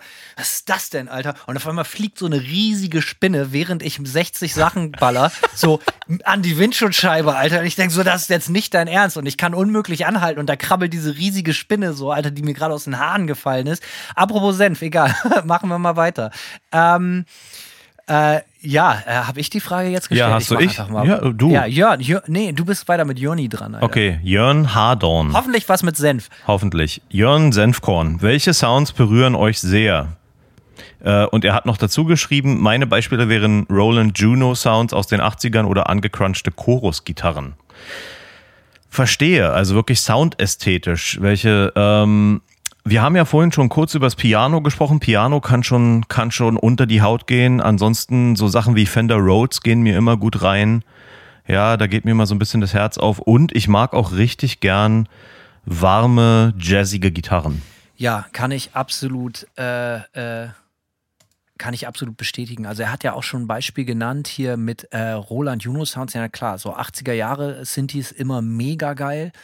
Äh, aber ich bin ja riesiger Chorusfreund. So, so ich mag auch sehr angecrunchte Chorusgitarren, aber dann am liebsten mit Single Notes und dann gerne so Bariton-Gitarren, so alles, was so Richtung Twin Peaks geht. So diese, wenn ihr euch Twin Peaks anhört und die Twin Peaks-Gitarren, das finde ich ist so die absolute Messe. Das ist, finde ich, mhm. gitarrensoundmäßig das Beste, was es gibt auf der Welt. Uh, Fender Rhodes, natürlich auch total geil. Siehe Portishead, uh, dem Song Rhodes, der tatsächlich auch als Arbeitstitel danach benannt ist, nach diesem Rhodes Piano, wenn ich mich nicht ganz täusche.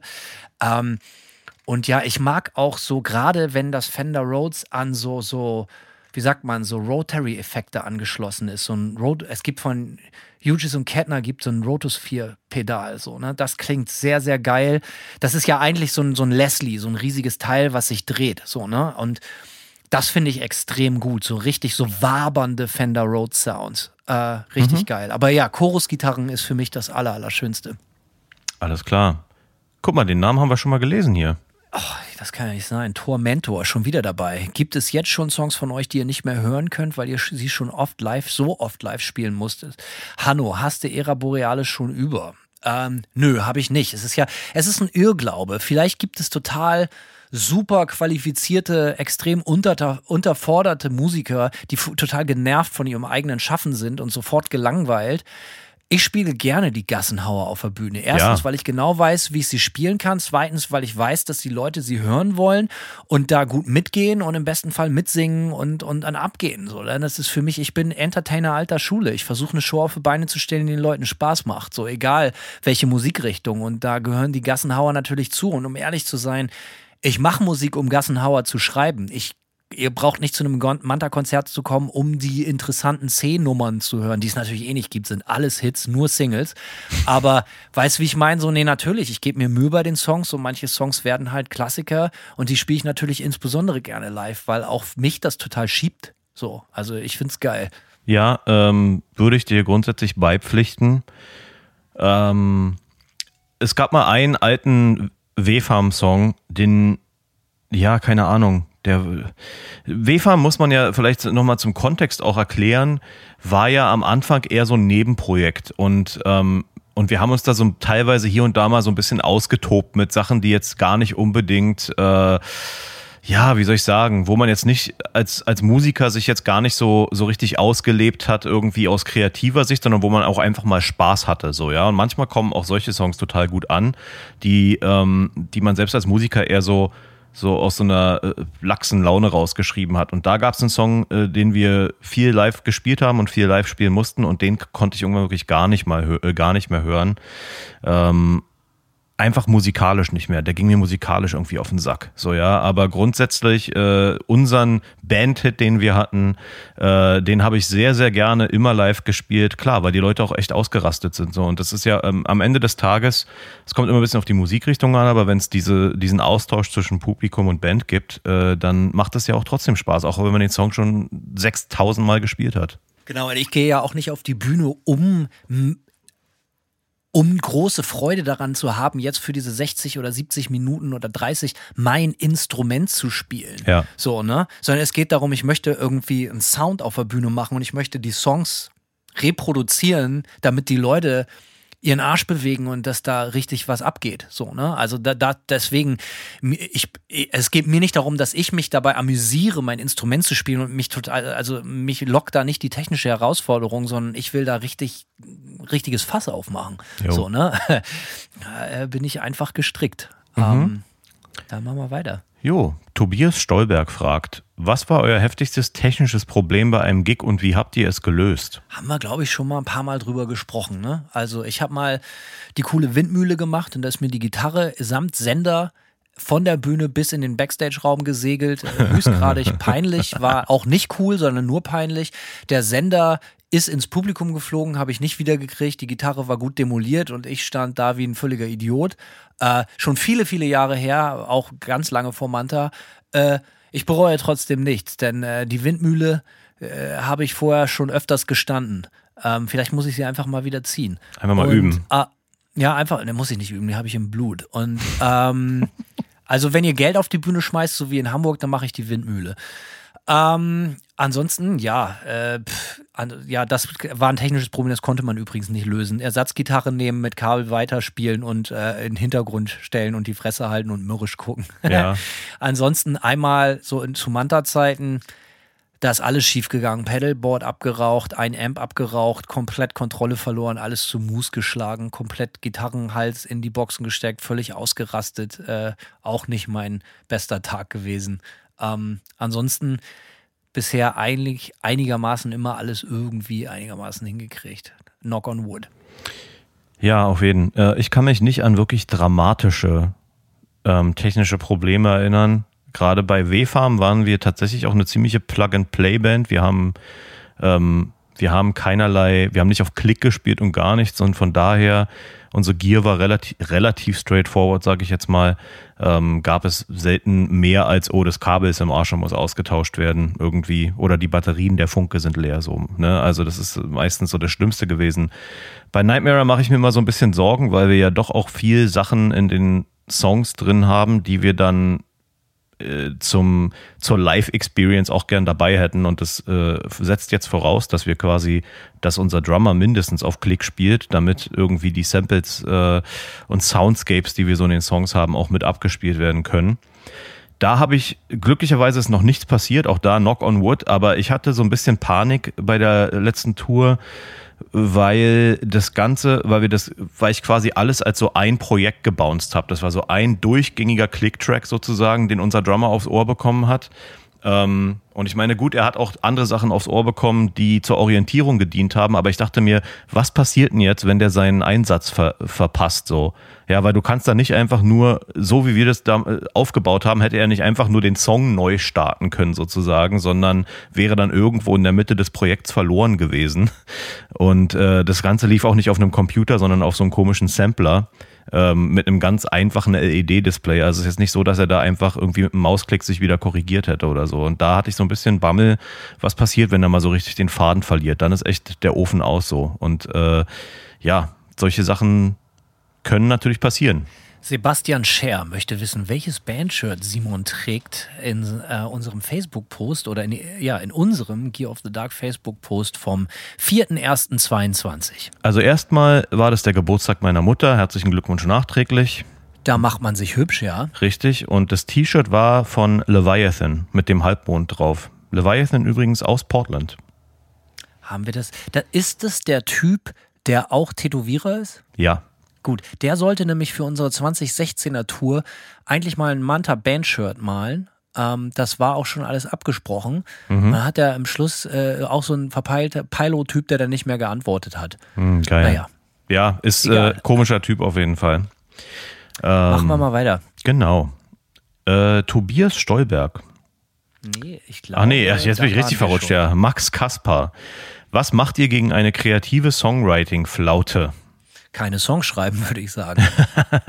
das ist eine Antwort. Die andere Antwort ist, äh, ich habe gerade ein Buch empfohlen bekommen und mir bestellt, das heißt The War of Art, wo es so ein bisschen ähm, um solche Dinge geht. Äh, meine Antwort wäre allerdings oft ist, also ich glaube, dieses Inspirationsthema ist so ein bisschen ja, das ist schon alles sehr äh, esoterisch manchmal angehaucht, diese Diskussion um, um Inspiration. Und manchmal kommt nämlich Inspiri Inspiration einfach dadurch, dass man arbeitet. So manchmal muss man ja, sich einfach absolut. hin, man muss sich einfach auch mal hinsetzen und einen Riff schreiben und 30 beschissene Riffs schreiben, bis ein gutes rauskommt. So, es ist manchmal einfach so, äh, ja, und also ich habe selten. Ich bin bei dir. Ich habe selten, dass mich, dass ich so, dass mich Inspiration wie ein Blitzschlag trifft. Äh, das habe ich, also dieser. Überhaupt nicht. Nee, Eher, ne? dass man sich hinsetzt und arbeitet und dann überrascht ist, dass tatsächlich was rausgekommen ist. Ja. Aber ich bin genauso, Simon. Äh, äh, Arbeit beats Talent every time. So, weißt du, du kannst so talentiert sein und kannst so inspiriert sein, alles total geil, aber mhm. wenn du dich nicht hinsetzt und äh, wirklich durchziehst, dann hast du am Ende des Tages gar nichts. Und ich bin genau da wie du. So, ich setze mich dann hin und wenn ich neues Material brauche, dann äh, versuche ich das eine Viertelstunde und dann kommt auch oft nichts, so, weißt du, aber irgendwann kommt dann auch meistens irgendwas rum und das ist dann vielleicht noch nicht geil, aber daraus entwickelt sich dann irgendwas anderes, so bla bla bla. Die Geschichte ist relativ offensichtlich. Mhm. Ähm, Alter, ist das wieder derselbe Typ. Ororo 505. Warum hat der jetzt einen anderen Namen? Euer peinlichster Moment live on stage, hm, habe ich, glaube ich, jetzt eben gerade beantwortet. Äh, vielleicht Oh. wir nochmal. Und gibt es bei euch irgendeine Urangst bei Konzerten, von der ihr hofft, dass sie bloß nie eintritt? Ähm, nö, eigentlich nicht. Also Simon und ich, wir haben ja beide, das haben wir schon mal besprochen, diese wiederkehrenden Träume Ja. dass man, dass das hat bei mir immer was mit Kabeln zu tun. Also ich habe immer, ich habe immer diesen Traum, dass ich auf die, dass, dass ich aufbaue, mein Equipment funktioniert nicht, die Kabel fehlen, ich habe alles falsch gemacht, ich muss von vorne anfangen und irgendwann habe ich es dann und komme zu ran und dann drehe ich mich um und der Saal ist wieder leer. Hm, okay. Den Traum habe ich richtig, richtig oft. Und äh, peinlich, ja, Simon, lass hören. Peinlichster Moment, keine Ahnung. Ich bin einmal, ist wirklich nur einmal passiert, bin ich mal über irgendwas rübergestolpert, aber es war auch echt relativ ereignislos. Also es war jetzt, Ah, das passiert ja, aber eben, so, weißt du, ne? muss man auch sagen, wenn man in einer harten Band spielt und man auf der Bühne abgeht, ey, da hängt schon mal ein Bild schief. Also, ne, Ja. wer das als peinlich bezeichnet, der, Eben. der hat es nicht verstanden. Also, das finde ich überhaupt nicht peinlich. So, ähm, ich finde peinlich, ganz kurz, so peinlich, das muss man eher, finde ich, hatten wir in der ersten Staffel, äh, schon in der ersten FAQ-Folge, hat da jemand nach Ansagen gefragt. Ich finde, wenn die Ansagen zu bemüht sind und hey, geil, dass ihr da seid und so Arschkriecherei Richtung Publikum, finde ich, das finde ich peinlich. ja, definitiv, da gehe ich mit. Ähm, aber es ging ja um unseren peinlichsten Moment on stage. Äh, ja, mir fällt da auch nichts Richtiges so ein. Und was Urangst angeht, ne, ja, die Träume. Mein Traum war immer ähm, zum Beispiel, dass ich nach Jahren aus irgendeinem Grund auf einmal mit W-Farm auf dem With Full Force spielen muss als Reunion-Show und mich einfach gar nicht vorbereitet habe und dann feststelle, dass ich mich an keine der Riffs erinnere. Und dann stehe ich so auf der Bühne und versuche irgendwie vorzutäuschen, dass ich die Riffs spielen kann. Aber hatte ich auch schon mit, mit Äh, anderen exakt. Bands, dass ich Fill-In Gen- bei John Bon Jovi bin.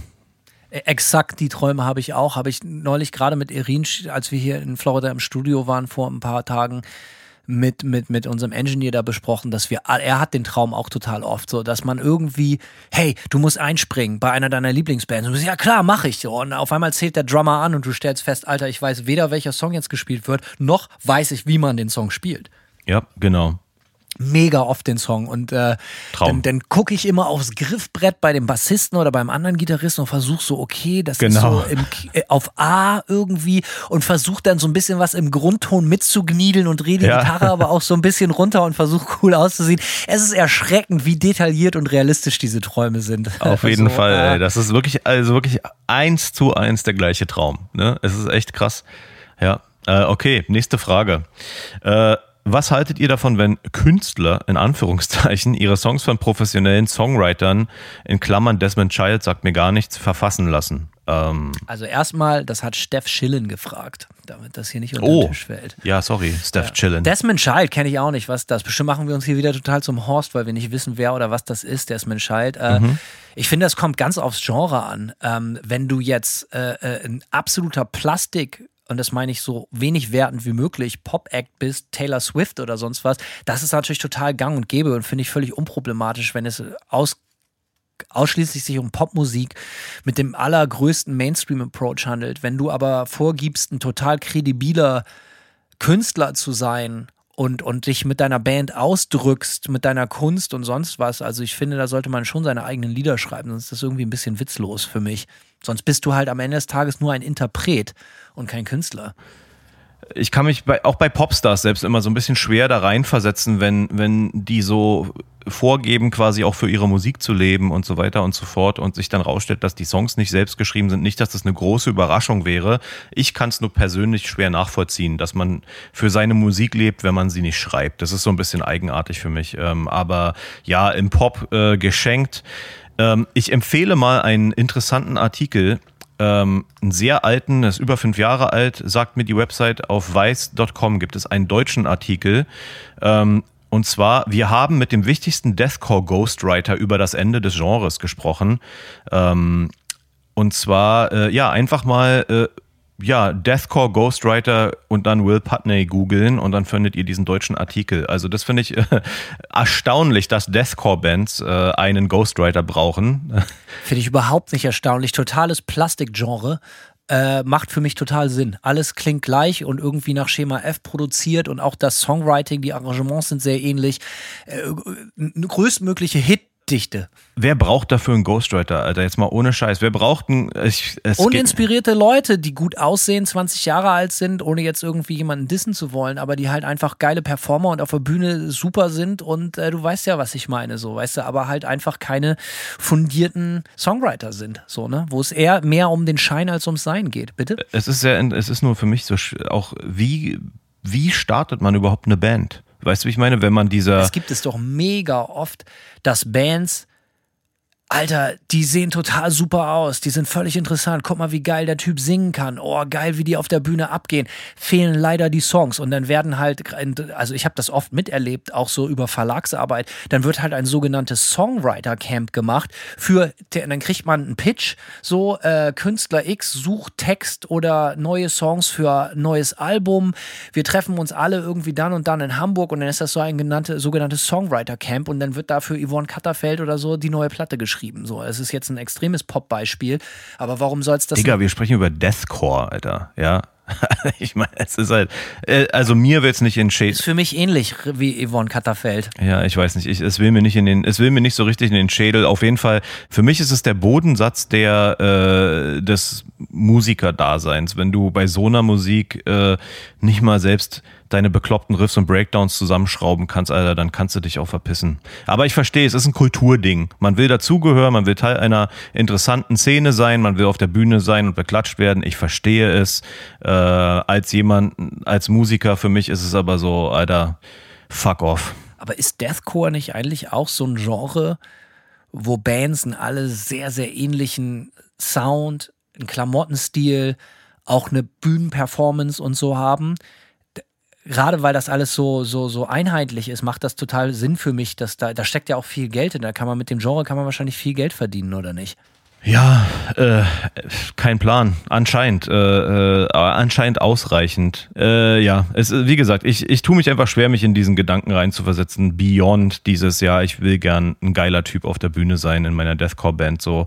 Aber ähm, ja, weiß ich nicht. Es ist für mich eine, ist für mich eine mentale Barriere. Das ist, also ich will das jetzt für mein Leben auch nicht haben.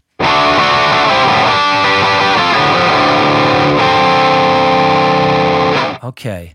The Knifey Forky Spoonies will wissen, Thema Setlist. Was macht für euch eine gute Setlist aus und wie stellt ihr sie zusammen?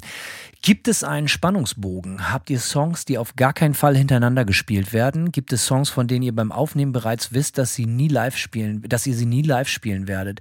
Passt ihr die Setlist während der Tour an? Was macht einen guten Opener aus? Bla bla bla. Ich glaube, ihr wisst, worum es gehen soll. Ja, Simon, Setlist, hau raus. Ja, ähm, eine gute Setlist ist genauso wichtig wie eine gute Album-Song-Sequence, würde ich sagen. Also im Grunde genommen, ich finde es immer wichtig, dass man so ein bisschen A, man hat ja so Bandhits, dass man die gut verteilt über die, über die Setlist. Ja, ein starker Opener muss ein Hit sein, aber du musst auch mit, mit einem möglichst hittigen Bandhit aufhören. Äh, und ansonsten mag ich es, wenn, wenn die Dynamiken so ein bisschen äh, auf und ab gehen. Ja, also wir bei Nightmare, wir haben Songs, die sind ein bisschen doomiger und dann haben wir Songs, die halt durchgeblastet sind. Ähm, und ich würde halt nicht fünfmal hintereinander durchblasten, sondern fünf doomige Songs am Stück spielen, sondern das möglichst gut verteilen. Mehr kann ich dazu eigentlich nicht sagen. Manche Bands kriegen das gut hin, dass sie tatsächlich das machen, was du gerade sagst, was du nicht machen würdest, dass sie so verschiedene Soundfacetten mhm. so in verschiedenen Chaptern abbilden. Aber ähm, kommt sehr auf die Band an, aber ich würde es nicht machen. Genau. So funktioniert Manta auch nicht. Also wir haben ja nun auch schon äh, die vierte Platte im Rücken. Das heißt, wir haben echt viele Songs, von denen wir auswählen können. Das heißt, theoretisch können wir bei normaler Setlänge sowieso immer nur so ein paar Songs von jeder Platte spielen. Ähm, dementsprechend, um auch zu beantworten, habt ihr Songs, die auf keinen Fall hintereinander gespielt werden? Nö, eigentlich nicht. Ähm, aber es gibt durchaus Songs, bei denen ich bei den Aufnahmen, also ich persönlich weiß, dass wir die nicht live spielen werden. Einfach weil sie ja, weil es gibt für mich, und das ist auch überhaupt nicht negativ oder wertend, aber es gibt für mich Songs, die funktionieren einfach auf einer Platte besser als live und umgekehrt auch. 100 Pro. Und das finde ich, auch finde ich auch überhaupt nicht schlimm. Also ich weiß, beim Spielen, beim Einspielen der Platte, spätestens beim Einspielen der Platte, nicht unbedingt beim Schreiben, aber dann beim Einspielen im Studio, weiß ich eigentlich schon immer sehr, sehr, kriege ein gutes Gefühl, was wird live funktionieren und was nicht. Mhm. Ähm, genau. Und ein guter Opener, da gebe ich dir recht, Simon, sollte nach Möglichkeit also mir ist gar nicht so wichtig, dass das ein Song ist, den jetzt unbedingt alle kennen oder dass das irgendwie unbedingt so ein richtiger Bandhit sein muss. Aber das muss ein Song sein, der, der irgendwie gleich prollig ist, der irgendwie Ansage ist, wo ganz klar ist, hier werden keine Gefangenen gemacht. Und Rauschmeißer, ja, das müssen ikonische Hitsongs sein. Also das macht schon Sinn, warum der größte Moment auch in einem guten Film oder guten Buch immer am Ende kommt. Also du musst dir den, den, den großen Climax musst du dir irgendwie aufbewahren. Also ich glaube, das ist gar keine Raketenwissenschaft und ich glaube, dass die meisten Bands das automatisch auch irgendwie richtig machen, wenn sie ein paar Jahre zusammenspielen und das ein oder andere Konzert gespielt haben. Genau. Du, wir kommen zur letzten Frage. Kannst du es glauben? Ich kann es tatsächlich fast nicht glauben und äh, an dieser Stelle äh, danke für alle, die partizipiert haben. Danke für all die Fragen. Wir konnten nicht gänzlich alle beantworten, aber wir haben uns Mühe gegeben. Ich hoffe, es war kurzweilig. Wir freuen uns aufs nächste Mal. Es wird ein bisschen dauern und äh, ja, äh, danke für euren Support, wie immer. Wir freuen uns auf die Zukunft mit euch und äh, verabschieden uns mit der letzten Frage von Hannes Bützi. Und zwar, haut mal raus, was waren so in den 80ern, 90ern und 2000er, 2000ern, als ihr noch jung und frisch wart, eure Lieblingszeichentrickfilme slash Cartoons? Äh, lockere Frage fürs Ende. Ja, Simon, du bist doch, du stehst du, bist du so, bist du so Comic-Freund und so? Als Kind war ich sehr großer äh, Cartoon, Zeichentrickfilm, whatever Freund. Ich mochte sehr gern natürlich die Turtles, ja, die Teenage Mutant Ninja Turtles oder wie sie in Deutschland bekannt waren, die Hero die Turtles. Hero Turtles. die guten alten Hero Turtles. Aber wie geil war bitte der Song? Ja, äh, in Deutschland äh, Frank Zander, oder? Genau, richtig geil. Richtig geiler Song, habe ich mir vor kurzem mal wieder angehört und dachte so. Immer auf der Lauer und ja. immer etwas schlauer. Richtig, richtig gut, Alter. Eine Schachtel noch, dann höre ich auf. Ja. ja. Frank Zander, geiler Typ. Auch neulich mir wieder Hier kommt Kurt angehört. Vielleicht oh, auch geil. einer der besten, best, bester Song aller Zeiten. Ja. Alle grooven, alle grooven, alle reggen um mich rum, Alter. Ja, das ist natürlich geil. Ansonsten mochte ich, ich habe extrem viele, viele Zeichentrickserien geguckt ähm, natürlich so Sachen wie, ähm, wie Transformers fand ich geil. Kennst du noch Saber Rider? Ja, ja, also das ganze Tele 5-Ding. So, genau. Ne? Das, äh, das, die ganzen Zeit. Das gab ja jeden Tag von 13 bis 17 Uhr oder so, jeden Tag bei Tele 5, als ich ein Kind war, Zeichentrickfilme. Ohne Punkt und Komma. Äh, da waren sie, also ich mochte die Raccoons immer ganz, ganz besonders gerne. Biker Mais. Kennst du die noch, Alter? Diese Ratten auf Harleys? Kenne ich tatsächlich nicht. Das war vielleicht Oha. nach meiner Zeit so. Aber die Raccoons waren immer mein Favorite. Ähm, ich war nie so alles, was so Richtung Manga und Japanisch geht, fand ich immer nicht so geil. Äh, bis heute nicht. Bis heute überhaupt nicht mein Ding. Also nochmal, Raccoons waren immer fett. Natürlich riesiger Simpsons-Fan. Ich kann oh, mich ja. erinnern, als die Simpsons nach Deutschland kamen, da liefen die auf ARD oder ZDF immer samstags äh, um 18 Uhr oder so, bevor das mit Pro7 und so losging. Jo. Also natürlich großer Simpsons-Freund. Äh, alles bis inklusive Staffel 10 cool. Danach eigentlich meiner Meinung nach nur noch Schmutz. Kann man sich fast nicht mehr angucken, die äh, aktuellen Simpsons-Staffeln. Leider, leider. Ähm, Großer Family Guy-Fan auch, muss ich sagen. Aber es geht ja um 80er, 90er, 2000er. Ja. Also, ja. Alles die ganzen Klassiker, ja. Also, wie gesagt, mir fallen da, äh, ja, Raccoons fand ich geil. Das fällt mir jetzt so ein. Mir fallen einfach auch echt viele. Es gab eine so eine Cartoon-Serie, wo so ein Junge sich immer in ein Auto verwandelt hat. Fand ich natürlich richtig geil. Wenn es zu heiß wurde. Kartin oder so hieß es, ich weiß es nicht mehr. Geil, noch nie gehört. Ich kann mich noch an Archibald erinnern. Der Typ, der, glaube ich, das war, glaube ich, so tschechisch oder russisch oder so, der unterm Hausdach ne, ne, ein Raumschiff hatte. Ah so. ja. Und kannst du dich an Fantastic Max erinnern? Das war so ein Kind, der eine Zeitmaschine hatte oder so. Äh, oder ein Raumschiff hatte der. So ein, so, ein, so ein Baby mit einem Raumschiff. Das fand ja, ich auch ja. immer cool. Ich glaube, ich, ich erinnere mich. Klingt gut, Hanno. Ja, Würfelhusten, Alter. Um, das fand ich geil. Und äh, Ghostbusters fand ich gut, yes. auf jeden Fall. Ghostbusters, äh, äh, gute, gute, gute Sache.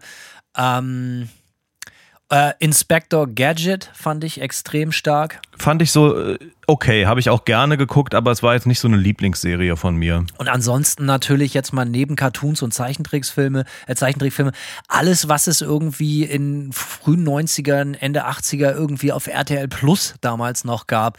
Knight Rider brauchen Yes. wir nicht drüber sprechen. A-Team, das aller, allerbeste, ganz klar. Airwolf.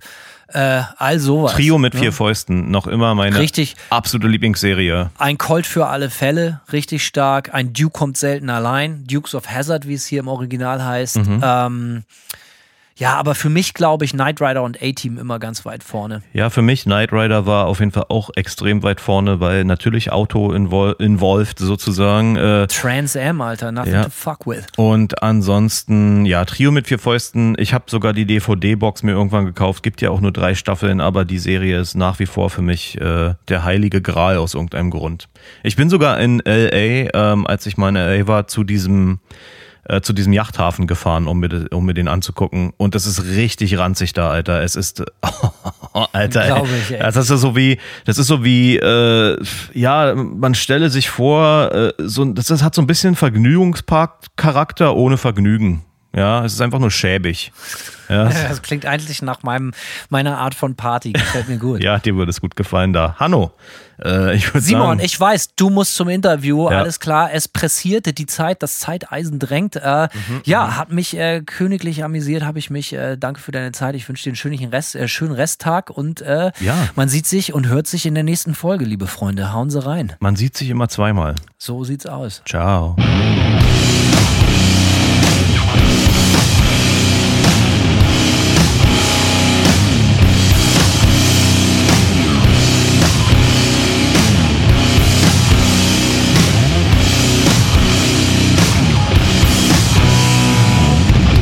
Serve one master. That is destruction.